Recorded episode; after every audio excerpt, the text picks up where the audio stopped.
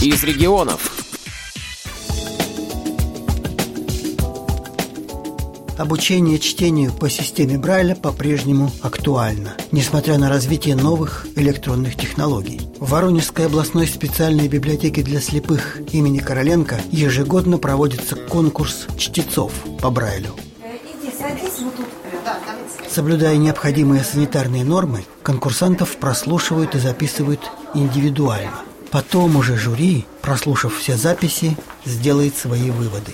Участники разного возраста, в том числе и совсем юные. Так, давай ручки клади на левую страничку. Ага, Вот так. Приготовься. а я уже готова. Читай.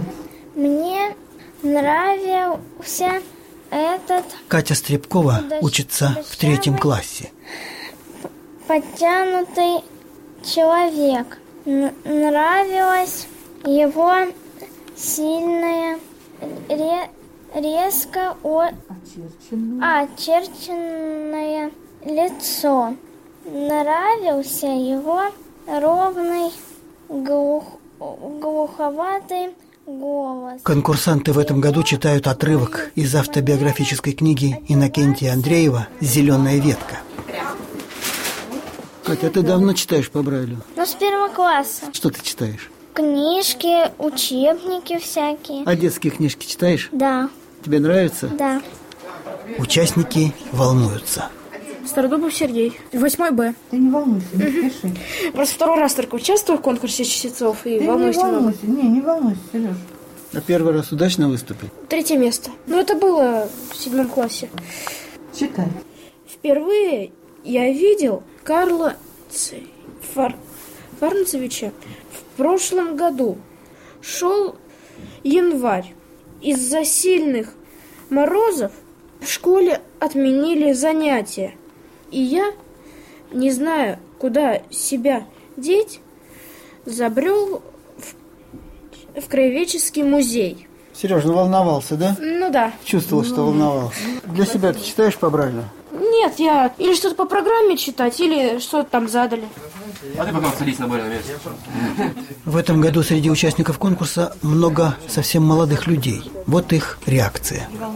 Как давно я не читал по Брайлю? О, как. Прям не помню уже, когда последний раз читала по Брайлю. Давно? Я взяла книжки здесь в библиотеке, но не доходит руки их читать. То я включила себе аудиокнигу и сижу, вяжу, там что-нибудь делаю, готовлю. А вы давно последний раз читали по Брайлю? С годик, наверное, уже. С годика уже.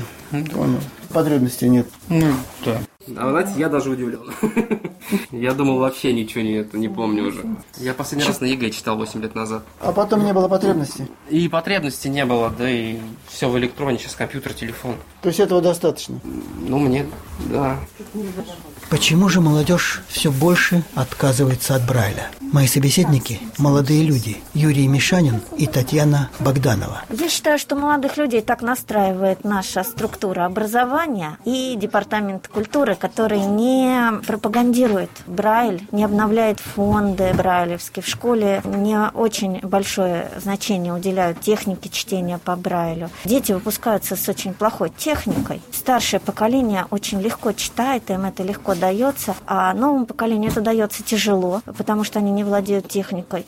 А раз дается тяжело, то гаджеты они осваивают гораздо легче.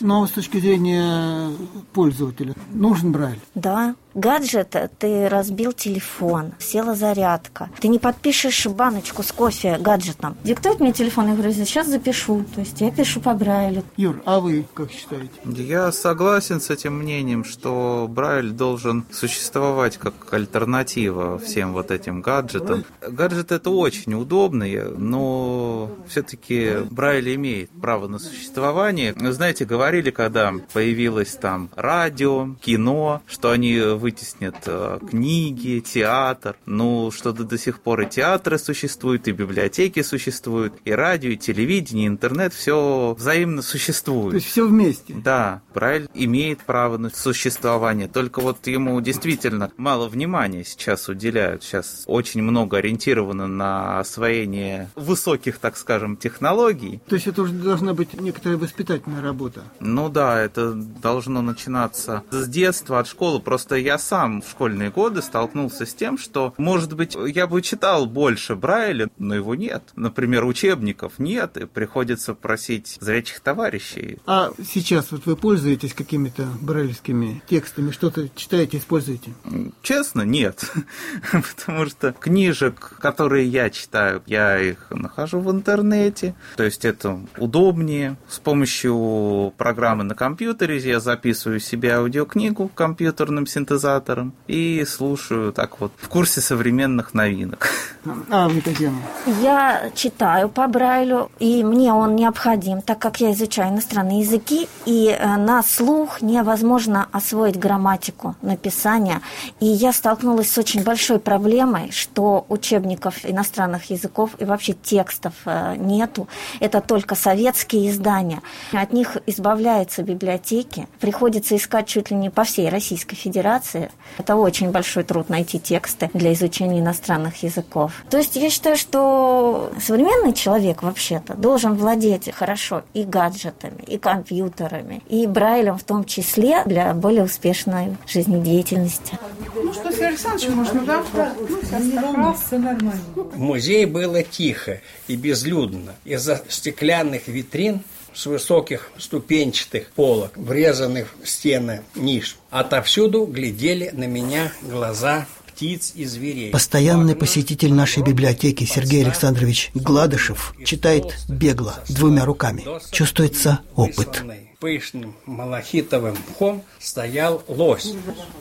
Вы достаточно бегло читаете. Конечно, я же учился в школе. Я с первого класса читаю. Брайль для вас это основной источник чтения. Приходится пользоваться книгами Брайля просто вот так для души почитать. Так я читаю для души То в есть вы основном. все время читаете? Да, и художественную, и специфическую бывает беру литературу. Вот я когда занимался шахматной, брал литературу. В основном Брайль. Все делаешь через Брайль. По Брайлю у меня телефоны записаны. Все по Брайлю, потому что и на диктофоне найти это проблематично. А по Брайлю вам проще ориентироваться. А мне проще, у меня каждая страница на букву. Я только раз ага, посмотрел, буква вот эта мне нужна N, значит, назад отвернул, все, на N пришел, и еще уже на букве N, там, допустим, нужно этот. Что касается литературы, сейчас вот многие предпочитают слушать книги. Я все предпочитаю читать и слушать. Руками лучше читать по Брайлю, потому что я могу остановиться, могу назад вернуться. На плеере не всегда это возможно. Бывает, где-то что-то прохлопаешь. А тут читаешь более внимательно. Поэтому специфическую литературу лучше читать по Брайлю. А такую художественную можно.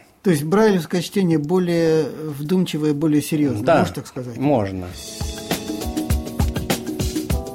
Конкурс закончился. Проигравших не было. Кто-то продемонстрировал недюжинные навыки в чтении, а кто-то просто вспомнил, что есть такая возможность читать руками. Некоторые мысли, возникшие в ходе этого конкурса, мы обсуждаем с участницей конкурса, председателем Воронежской местной организации ВОЗ Натальей Городцовой. Как вам кажется, уровень чтения по Брайлю сейчас, вот в нашем регионе, скажем, достаточен или желательно все-таки как-то этим заниматься?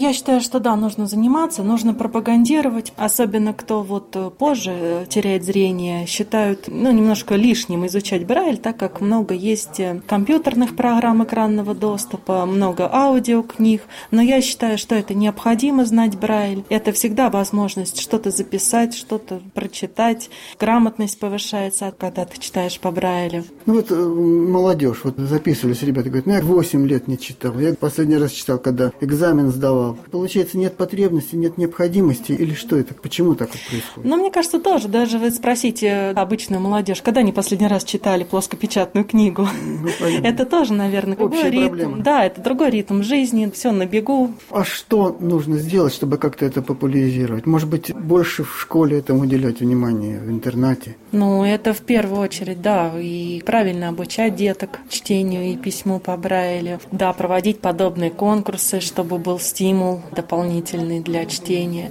Выпускать книги актуальные шрифтом Брайля. Кстати, есть проблема. Не хватает книг хороших по Брайлю. Ну да, где-то проще найти аудиозапись, чем вот брайлевскую книгу. Ну и, наверное, родители должны тоже на это обращать внимание. Ну, для детей, да, но, как, наверное, все мы знаем, насильно редко что можно привить, скорее наоборот. Но, может быть, говорить о необходимости, что это действительно важно, что это может очень пригодиться. Может быть, заинтересовать как-то. Да, может быть, посоветовать книгу.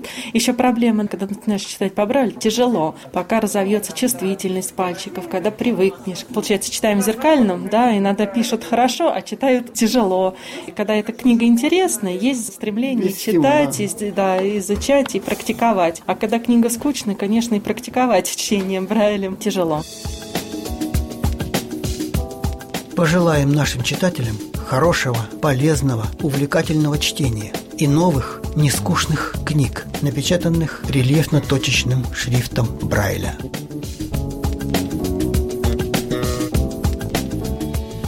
Сергей Сыноров для Воронежской областной специальной библиотеки для слепых имени Короленко –